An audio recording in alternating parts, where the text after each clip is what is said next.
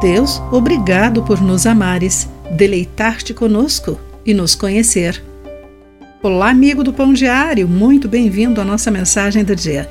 Hoje lerei o texto de Shostel Dixon com o título Nossa Razão de Alegria. No início do ano letivo, CJ, de 14 anos, descia do ônibus todas as tardes e dançava na calçada. A mãe dele gravou e compartilhou vídeos sobre isso. Ele dançava porque gostava da vida e de fazer as pessoas felizes a cada movimento. Um dia, dois coletores de lixo tiraram um tempo do seu horário de trabalho para sapatear, girar e bailar com o garoto que os inspirou. Esse trio demonstrou o poder da alegria sincera e contagiosa. O Salmo 149 descreve a fonte original de alegria duradoura e incondicional: Deus. O salmista encoraja o povo de Deus a se unir e cantar ao Senhor um cântico novo.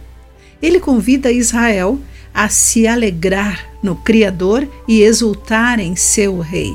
Chama-nos para adorá-lo com danças, tamborins e harpas. Por quê? Porque o Senhor tem prazer em seu povo. Ele coroa os humildes com vitória. Nosso querido Pai nos criou e sustenta o universo. Ele se deleita em nós, simplesmente porque somos os seus filhos amados. Ele nos projetou, conhece-nos e nos convida a ter um relacionamento pessoal com Ele.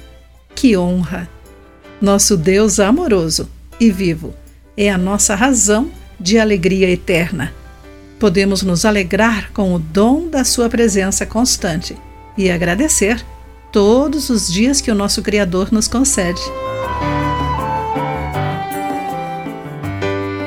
Querido amigo, por que saber que Deus se deleita em nós nos encoraja a sermos alegres em todas as circunstâncias?